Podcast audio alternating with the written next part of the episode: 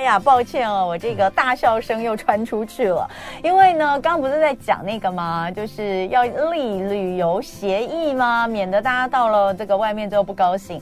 刚刚的立的那几点，其实我觉得都蛮有，都蛮有这个，都蛮重要的哈。那呃，我们刚好今天来到现场的，就是一位这个旅游达人呐、啊，这个阅阅旅人无数哦。那他就说这种超多的，出去外面吵架超多的。呃，但是他们平常带团，我觉我都觉。得跟团走已经 比比比自己出去玩好多了。他说还是有哦，还是有，就是那种出去跟团，然后。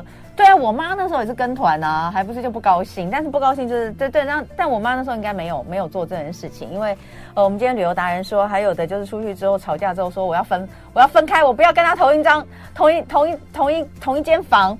但问题是大家去的时候都是已经分好的嘛，对不对？你怎么这真的蛮麻烦的，就扯到钱啊。对，而且我们今天要讲的主题哦，是更麻烦。如果是这一团里面有人在那边吵架了，你们应该很难处理，因为这是度蜜月。有没有人度蜜月回来就就再见的了？我没有特别追踪，但是我真的有遇过来讲，就是因为通常我们都是自己一个人嘛，对，呃，在吃早餐的时候，然后有时候司机在忙，但是就有太太眼睛就落泪，跑到你的对面说：“我可不可以跟你坐？”旁边因为只能非常非常镇定的说：“没事，您请坐。”那是可不可以跟你一起坐着吃早餐？OK 啊，但不能跟你一起睡啊，不能。我可不可以来你房间睡啊？好，来，我要来这个介绍一下我们今天的来宾，长范假期专门跑欧洲线哦，欧洲线的产品经理黄硕秋，欢迎黄经理。好，主持人好，各位听众大家好。真的啦，我们讲到这个度蜜月，很多人度蜜月的首选都是欧洲哦。那像什么捷克就是一个呃，大家非常喜欢的这个。浪漫的这个度蜜月圣地哦，那所以因为前几年当然因为这个疫情的关系哦，飞不出去哦，那但是现在终于开放国门，搞不好我不知道有没有很多这几年结婚的的的夫妻哦，开始要来补度蜜月哦，有确实有很多对不对？对呀，我就想说应该有很多人补度蜜月。嗯、那呃，但欧洲其实第一个欧洲。地广哈，那很多地方其实不是那么容易到，所以一般来说，年轻人虽然喜欢自由行，可是往欧洲，尤其是度蜜月，我个人都觉得还是跟团比较好。那这是。对对对，为什么就讲了出国很容易吵架嘛？那个，然后又到了一个这个不是很呃很方便可以搭乘一些像日本啊这种搭乘地铁到的地方。光是迷路这件事情就足以让这个夫妻两个人就是就是大吵一架了哈，所以还不如跟团了。我个人觉得，对当然，可是呃，欧洲还不是只有这，就算跟团，你其实你还是有很多的东西要注意。那我们就请这个经理来。把欧洲这个部分，尤其是度蜜月圣地，来跟大家讲一讲。就是说，如果大家真的有什么想法的话，看可以怎么准备，好不好？好，好，首先先来讲，如果是要规划蜜月旅行的话，呃，之前需要做哪些准备？因为其实来讲，我可以把它分成从主观跟客观的因素。嗯、然后客观的其实来讲，就是等于是你假可以请几天。然后一般我们在劳基法上面是提供八天的特休，然后公务人员可能会长一点。然后再的话，就是要看您呃结婚的时间点是什么时候，因为有些的公司规定是必须在您宴完客后的三个月内，甚至要包含就是宴客当天就开始起算了，然后这些都会影响到您呃就是每对新人他们出国的一个时间点。再的话就是属于自己，因为像比如是是说，其实以旅游元素来说，我们可以简单把它分成就是。自然跟人文的两大区块，嗯，然后自己喜欢什么就尽量去选一个，就是自己比较喜欢的，不要去是说我明明喜欢 A 啊，你去挑一个甲乙丙丁的丙的行程出来的话，嗯，那出去的话有时候就不是吵架就可以解决的事情。嗯，真的好，所以呃，所以那我们就先来讲，首先还是要决定一下我到底要用什么形态嘛，对不对？所以比如说呃，自助旅行还是跟团？好，那我们先来讲要。自助旅行还是跟团，它当然是各有优缺点了。对，你怎么看？呃，我个人来讲，就是特别以蜜月来说，我会比较倾向还是跟团。嗯，因为其实办婚礼大家都办过，其实那真的非常劳心劳累，你还要再去规划一个，就是以正常情形来讲，只想会度一次的蜜月，应该没有人一开始就设定说我这辈子要度五次、度十次，就是希望可以在一次解决的时候，您还要花很大很大的心思去安排。呃行程那些等等，其实是非常非常辛苦的。所以是说跟团的好处呢，就是我们其实已经帮各位都设计好一个，就是我们觉得不错的一个行程，就让你就是放空，然后来这边，然后有旅游达人带着您到处去玩，然后去留下一个人生美好的回忆。嗯，那自助旅行呢，它的优缺点呢？当然缺点的部分，可能我们刚刚就知道嘛。对对。但呃，特别特别就是呃，优点当然就是我我在想的是，缺点会不会有一些？夫妻就他们不太想要跟别人一起在同一团，但是自助旅行还是会有一批就是他们拥护的一个群众。嗯、但自助来说就是完全的弹性，嗯，但是这个弹性当中来讲，其实很多的弹性也是包含迷路的成分在里面。嗯、像我带团这么多年来，老实讲，我救过。好几十位的那个自助旅行的，啊，你你带团，然后救了当地自助旅行的人，对对对，哦，真的吗？他们就不知道，就是说怎么走怎么走，但是看到国人呢，因为一听口音就知道是台湾的，我们就会主动去帮。哦，原来如此，所以呃，自助应该还是说我们以地点来看的话，还是蛮重要的嘛。比如说，嗯，日本大概比较大，就不需要跟团，大部分都自助行啊，哦，就跟我们比较近的。但是如果以欧洲来说，因为可能语言或者是是地形等等上面的限制，所以会比较建议跟团比较好，对不对？对，因为其实，在就另外一个方面来说，嗯、就是说，可能呃，有些新人出国前收集了很多很多的一些资料去爬文啊，这些等等，嗯、但是这些文章的内容仅适用于他们那一次出国的一个状况。嗯，然后像我们是基本上呃整天都在外面跑的话，我们会比较知道一个整体的一个平均值。嗯、OK，好，那呃婚假呀，通常这个怎么怎么这个这个我真的是。要请教您，有些人他要去这个，比如说欧洲玩，因为时间比较长嘛，是，所以像现在的话，连婚假这个东西，你们都可以给大家一些建议，是不是？嗯，一般我们讲八天，然后就等于是是说，我们两个礼拜来讲，就是总共有十个工作天，正常情形，再请个两天的话，就有两个礼拜，嗯，然后就是在这十四天当中来讲，就是每位新人可能对他自己的旅游，呃，进行一个设定，我要还要留一些天休息呢，还是说我就是要把这十四天用到底，或者是说我还有更多的假期，我要去更长的地方，那个就因人而异了。现在婚假是十四天哦，嗯，因为我是指八天，哦，婚假是八天，但是你可以自己前前后后搭一搭哈。是好，那刚刚有讲，就是你要看一下，就是呃，你想要去玩的元素是以自然为主还是人文为主哈？那呃，这两个你又有什么建议吗？嗯，那自然来讲，就是说遇到呃天公作美的时候，就是好天气无敌啊，这是我们旅游业经常讲的一句话，所以它整个拍出来的照片各方面的效果会是很好的。但是这个就是要看老天爷愿不愿意赏脸给面面子。然后人文的话，它整个涵盖面其实还蛮长的，你可以横跨到艺术啊、音乐、建筑这些等等。但是它的呃好处就是是说东西就在那边，比如说你想去看个美术馆，它基本上不会不见或是跑掉。然后就是是说也要看自己，有时候来讲真的是要走一趟才会知道。自己喜欢的是什么东西，所以其实旅游来说呢，嗯，我们也常讲旅游其实是跟自己的对话。嗯，但是就蜜月来说来讲，就是我觉得最大的一个呃宗旨就是想办法跟另一半留下你一辈子的回忆，这是最重要的。嗯，好，那呃现在在台湾目前在这两年，因为过去这几年刚好因为疫情关系不能出去，但是在之前其实欧洲线就是很多蜜月旅行的首选。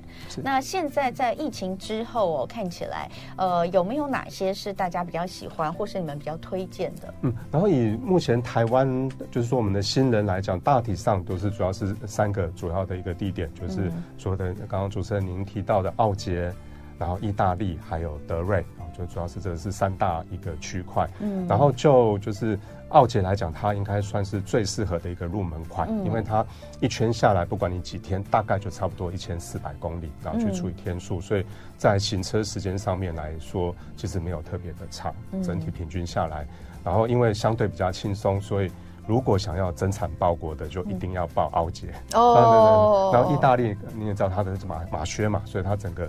呃国土是比较小，就是拉车，就是有时候。我记得我以前有一次去意大利，也是参加团，嗯、很久以前带我妈去，然后那个我我真的我我我我应该没有记错，但是我记得我有一一天感觉整整一天都在搭车，是是，就是从北拉到南的那一天，对，对，对。哦，这可以坐到七八个小时吧，应该有吧。然后现在来讲，他们可能会用一些中段飞机或者是火车代替，嗯、但是它还是长，它这个公里就是上千公里的一个行程。所以奥捷的话就比较没有这个很长的拉车时间，对不对？好，所以增产报国哈的这个夫妻啊，就是选择奥捷，对不对？是。那另外的话还有呃克斯，这个是捷克吗？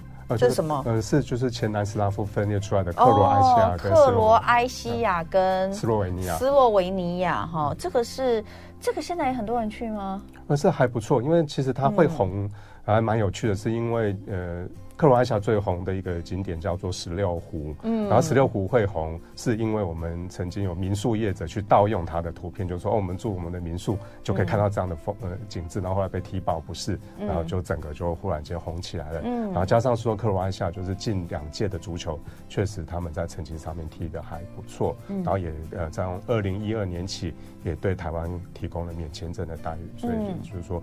会多起来，然后克斯我会个人会比较推荐的话，就是是说它是自然元素跟人文元素分配的很平均的一个地方，然后就是说整个欧洲该有的东西它都有，只是不是最大而已。嗯，那就是比如说你要看古城、古堡、古城墙、教堂、教堂都有，什么该有的都有，有河、有湖、有山，嗯，这些都有，但是它就不是最大的那一个。但是您去一趟来讲，就是是说。可以把整个欧洲的旅游元素都收集起来，嗯，然后再给给自己对话一次，就是说可以可以确认自己比较会喜欢，未来要往哪边去继续玩下去。嗯，好。另外还有一个十日游的，你们的规划的行程就只有捷克啊？是哦。因为这次考虑到是是说，就是刚刚有跟主持人您提到过的，就是他们就是请假，其实就十四天，然后十四天有时候可能你前面还要整理，后面还要整理，有时候时间也不可能抓的那么刚刚好的时候，给他们一个大概就是十天，然后整体的旅费来说也是在一个合理的范围之内的，然后他们还有额外的一些余裕，呃，当然难免会想买个精品包啊那些等等。是专为这样的一个族群在设计的。嗯、在捷克十天，其实扣掉头尾就是八天的时间。嗯、呃，这样玩是算可以玩的比较深入嘛？因为就没有去奥地利的嘛，嗯、对不对？嗯。但是以我们公司，它是它还是奥地利进出，只是因为他们两个距离真的非常非常的近，还是是绕一圈的其实在走。哦。那你一开始的说奥捷，奥捷的话，你们是时间安排呢？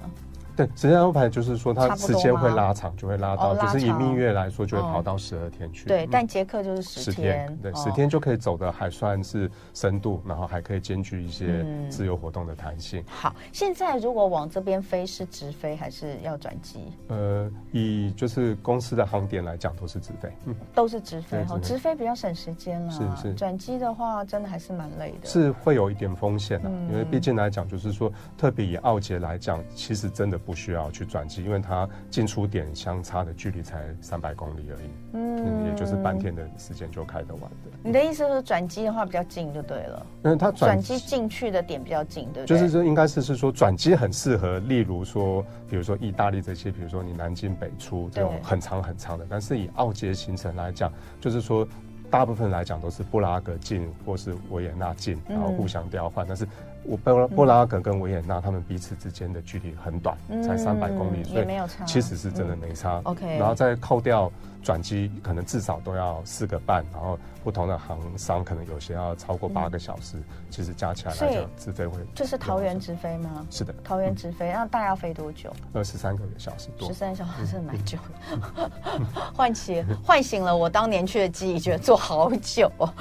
好，再来我们就来看看呃你们的一些行程设计哈，比如说刚刚我们听你主要的就是呃推荐给呃这些夫妻蜜月的，大概一个就是奥捷路线，一个就是克斯路线，就克外夏跟南。斯拉夫这个两边哈，嗯、那我们就先讲呃奥捷好了。奥捷这边的旅游元素大概会有哪些？哦，奥捷整体来说，它会是人文比较吃重的，但是就是我们平常小时候看漫画或是卡通，甚至我们想象当中一些雍容华贵的贵族，大概就是。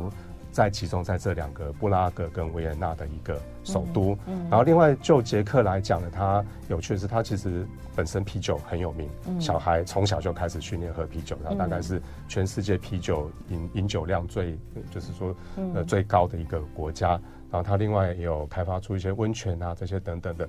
然后最主要还是就是强调它在两大首都的一个古城给你的一个感觉。嗯。然后在古城区，我们呃在安排上面来讲，一定会找一个离古城区很近的饭店住。嗯。所以这样新人来讲说，他想出去就可以出去。嗯，嗯，OK。所以啤酒 OK 的，然后另外还有温泉，对不对？是。呃，可是温泉我怎么记得都只有去看那些温泉区，没有真泡啊？哦，因为他们那个很有趣，他们是用喝的。那边的温泉来讲，就是是说，它有疗效，对，有疗效是，对。嗯所以就是带大家去喝那个温泉水，但没有真的泡嘛，对不对？我也是记得，我就想说，每次都讲温泉哦，他们的温泉怎么样厉害？呃，什么这个士兵以前在那边都是靠温泉来疗伤的，但我想说，从来没从来没泡过啊，去过两次都没有泡过哦。原来就是给大家喝一喝。然后中世纪的小镇，他们最有名的就是库伦诺夫，就是当年踏入到那个小镇，就是时光倒退七百年，对那种感觉，对。哦，所以这个就是所谓的中世纪小镇，讲的就是库伦诺夫，是，这就是奥捷这边的旅游的一个重要的景点哈。那另外还有湖，是不是有很多湖？嗯，对。然后就是讲到，就是说它最著名的自然元素，也就是奥地利最有名的，我们有人把它称为湖区、盐湖区，或是真善美湖区，就是指的那一大块，就是阿尔卑斯山山路那一区的湖区，就是那种呃，讲到奥地利，每次都会出现那个教堂跟湖搭配的哈修塔特，就是那一区。嗯，那到底是在哪里？是在捷克吗？那是在奥地利，是在奥地利。好，然后呃，等一下回来，我们就继续讲奥捷的一些旅游元素之外，也带大家看一下，可能大家比较不熟悉的克斯这一区的旅游元素有哪些。今天我们礼拜五的一同去郊游，带大家来欧洲，呃，这个浪漫蜜月哈。那刚刚有人说很好奇度蜜月到底有什么可以炒的，很多吧，拜托。那你一定是这个，让如果你已经结婚，要不就是你还没结婚，要不就是你结婚之后，你们这个夫妻感情非常的好，呃，先生都会听太太的哈，不然的话，怎么可能？这个男女朋友出国都会都会吵架，怎么有可能夫妻度蜜月不会吵？一定会吵的啦哈。好，那呃，大部分吧，应该还是应该还也有人应该不会吵啦，但但应该有蛮多会吵。那个脾气比较坏的应该都会吵架哈。待会有时间我们再来问。那今天。在现场的是长饭假期欧洲线的产品经理黄硕秋，黄经理刚刚提到了，就是奥捷有哪些旅游重点？那刚刚有讲到，呃，有啤酒，有温泉，但这温泉不是给你泡的，是给你喝的哈。然后还有这个库伦诺夫哈，库伦诺夫大概每一次讲到奥捷都一定会讲到这个地方。那库伦诺夫通常会在那里待一天吗？会待一晚啊，但是我们呃，就是十天的捷克行程可以待到两晚，就是我们留些时间让，嗯，就是说新人可以去探索那个古城，因为他也不太会迷路了，因为那个古城就小小的一个，可是很值得。听起来感觉那个行程还蛮蛮蛮蛮悠闲的，对不对？对，就是你可以就不是很赶，然后你可以让他在那里走一走、拍拍照这样子哈。那库伦诺夫里面什么都有吗？要买什么也都买得到吗？呃，其实应该是说他们有一些药妆是买得到，不过精品还是要到、哦、呃首都那边会比较齐全。库伦诺夫应该就是很很很单纯，呃，它可能有天然的、自然的风光之外，也有因为它是小城嘛、小镇嘛，所以也会有一些人文的历史的东西。OK，好，然后还有我们刚刚讲的湖区哦，就是那边有很多的这个建筑都有搭配一些湖。那最后一个双首都，这个是什么？哦，就是应应该来讲，就是说我们、嗯、呃，台湾因为我们受教育的影响，或者想到欧洲，其实第一个就会想到可能伦敦或者是呃巴黎这些，嗯、但是他们真正在欧洲来讲，其实。呃，维也纳跟布拉格两个加起来真的是非常非常厉害的，嗯，的首都。但他们就两个不同的国家呀，对对对，只是就在隔壁而已。在隔壁，然后布拉格它有白塔之都，所以就是景格。如果说特别对建筑有兴趣的，就是欧洲可以从呃中世纪开始一直到现代的一些建筑风格，我们都可以在那个就是布拉格看得到。然后维也纳是哈布斯堡家族的首都，所以它就是。呃，很雍容华贵的一个气质，嗯、或者说啊一些音乐会啊那些等等的，都可以在呃维也纳，嗯，就是找得到。嗯，所以呃如果说是这种奥捷旅游的话，通常在首都会待多久？我们都呃，就是说以十二天的天数来讲，都、嗯、至少都会各待两天，各待两天，至少。嗯，嗯布拉格维也纳我没有认真玩过，布拉格我有，嗯、布拉格 真的很漂亮哎、欸，就你光在那个河边啊、桥上啊走一走啊，看看人家画画啊，然后它都是那种石板路嘛，你就会觉得。你就有一种就是真的，你就会觉得在那个地方很很舒服。不过游客真的很多，是我要讲布拉格人真的很多。但是现治安到底怎么样？现在呃，就是说应该是说小偷全世界都有，对对对，只是说我们在台湾的小偷不会偷本国人，所以就是说呃应应该掌握一个原则，就是钱不露白。然后其实让小他不是要抢，你是要让小偷觉得。要偷你的风险，或者说难度比较高，他就会去找别人下手。OK，好，那呃，讲完奥杰之后，我们现在来看看大家可能比较相对不熟悉的克斯，在呃这个克罗埃西亚还有这个斯洛。法尼亚对不对？哈，斯洛维尼亚、斯洛维尼亚、克斯这两个地区，呃，它的一些主要的旅游重点或在哪里？嗯，因为它这个来讲，其实对我们为什么会相对陌生，就可能是我的年代念书的时候，在历史课本第三册，它就是属于欧洲火药库的那一区。然后后来来讲，就是第二次世界大战完后。又变成铁幕，因为它是共产党管理，然后到一九九零年才陆陆续续分裂，所以相对对我们国人来讲，我们一直是，呃。反攻复国的复兴基地，所以对这些共产的国家会稍微的陌生一点。但是它其实长期以来一直都是欧洲的一个后花园，因为它就是亚得里亚海的两岸，其实一过去就是意大利的，所以它整个来讲是说，呃，该就像之前跟各位报告的，就是它基本上什么都有，就是欧洲你能想象得到的元素它都有，然后可以在用这个十二天之内去走一圈，我觉得是相当合适的。然后当然最有名的就是指它的一个湖。区呃，克罗埃西亚的十六湖国家公园，然后在布雷德湖有个湖心小岛的，呃，就是布雷德湖，这两个其实很漂亮的。然后我们另外还把就是说，呃，有运用就是母企业航点的一个优势，我们还是也一样把。奥地利湖区也加进去了，所以其实嗯，来参加我们的课时可以其实可以玩到大概三个湖区。所以你还是有去奥奥地利奥地利啊？哦，OK，好，所以有三湖区，就对，是的，对，然后有两个国家公园。对对，在克罗埃西亚呃以瀑布为主题的，同样十六湖是一个，另外一个叫科尔卡国家公园，那个都是可以在木栈道上面走。哦，但只不过说它木栈道旁边是没有扶手的，所以可能在走的时候要稍微小心。它是很高的地方吗？呃，不会，它就是平的，登山道就就是很舒服，可以慢慢走。然后只不过说要小心那种背背包的，因为有时候他觉得哇，这风景很漂亮，一转身旁边那个就就下水了，然后他一紧张转另外一边，另外一边也下水了。OK OK，就离有背背包的人远一点。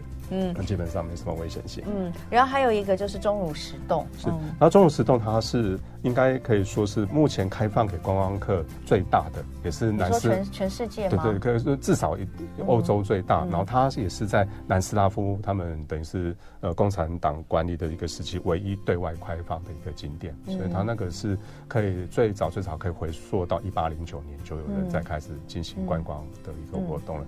然后，因为以前没有电嘛，就是等于是说，你买几根火把，就是按照火把来算你进去可以走多久。嗯、啊，所以最早最早是给王公贵族去参加，然后后来才就是有慢慢有把电力加进去啦。然后他们整个呃，目前有开放给观一般观光客的内部的长度是五公里，然后我们会走其中的三公里左右。嗯，好，然后这个是中午石洞，另外还有很多韩剧跟美剧都是在这里取景的，对不对？是是。那这个呢，对于这个爱追剧的人来说，尤其是呃去度蜜月，应该都还是很浪漫、很甜蜜的。这个去这边走一走也是蛮蛮合时宜，也蛮应景。有哪一些呃景景点是你们会带大家去？就是它的那个场景啊。以韩剧来讲，我们还会安排，就是说新人去住，就是韩剧《黑骑士》里面的那个古堡啊。它算是一个精品饭店，房间数对是这个，然后房间数其实不多，它整个房间数顶多就是二十间而已，然后我们都会事先帮他订好，因为呃我个人跟他们这边的总监跟他爸爸其实都还蛮熟的，所以就是是说，呃，确定有成团的话，应该蛮有蛮大的把握，确实可以订得到。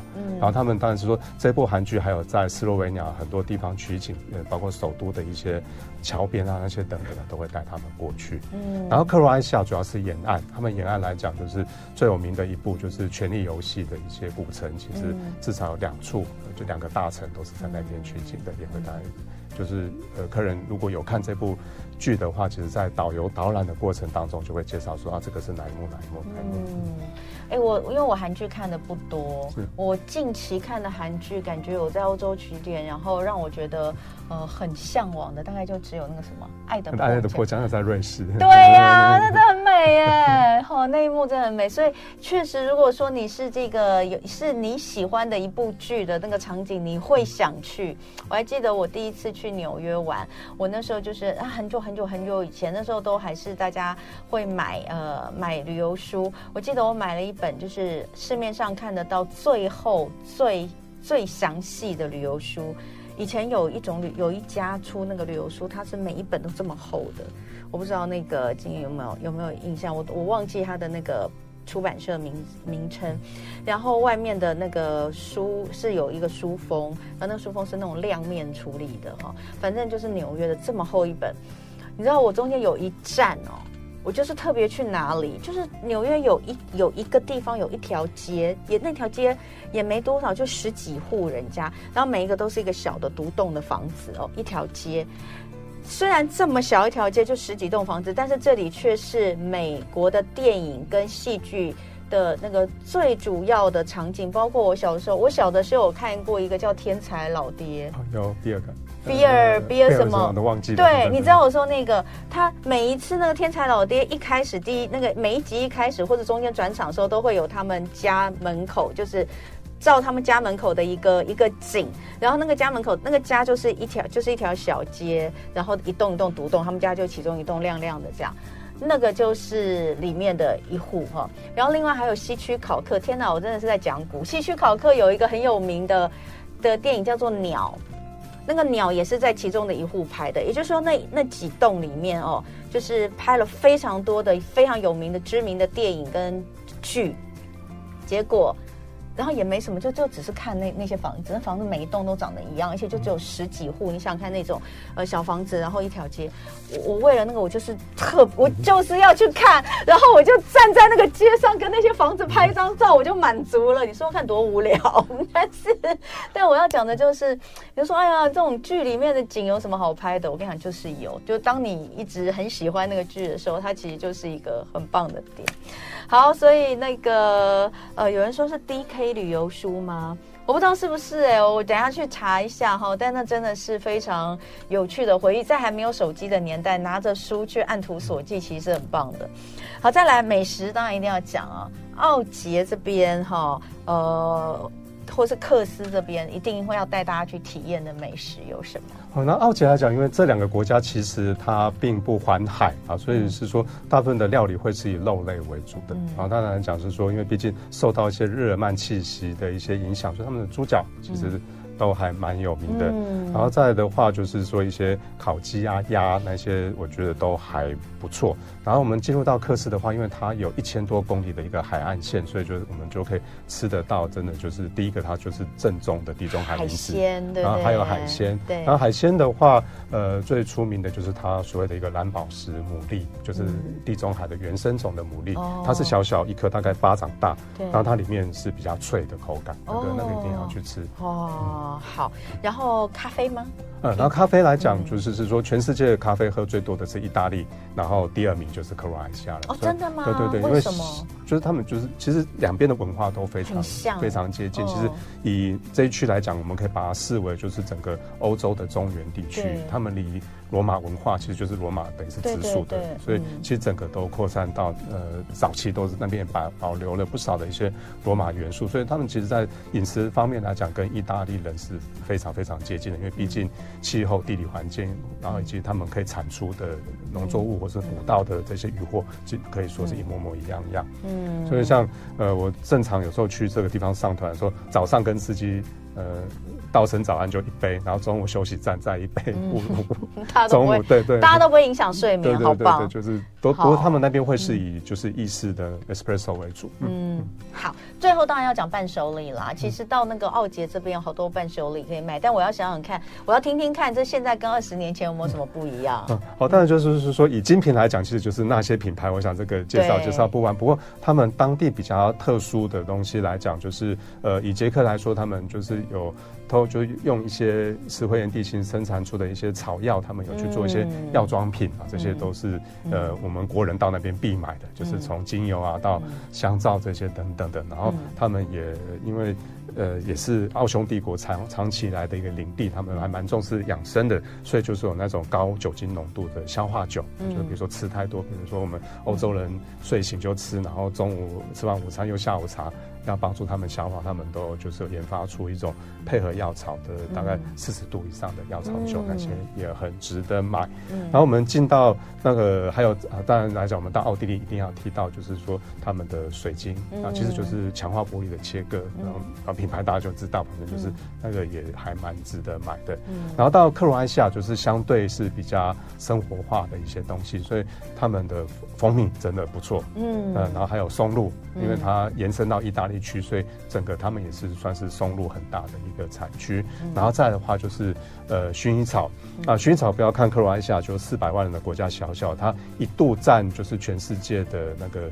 呃，原料的供应量占到百分之八以上，那、嗯、只不过说因为后来火灾的关系，才整个就是降下来。嗯、所以薰衣草精油或是地中海香草精油，嗯、这些都很值得买。嗯，然后再的话，呃，克罗埃西亚本身也是、嗯、呃领带跟自动铅笔的发明地，也可以带一些回来做纪念。哇，听起来好想买。嗯、常饭假期的黄硕秋经理，感谢他为我们分享。就爱点你 U。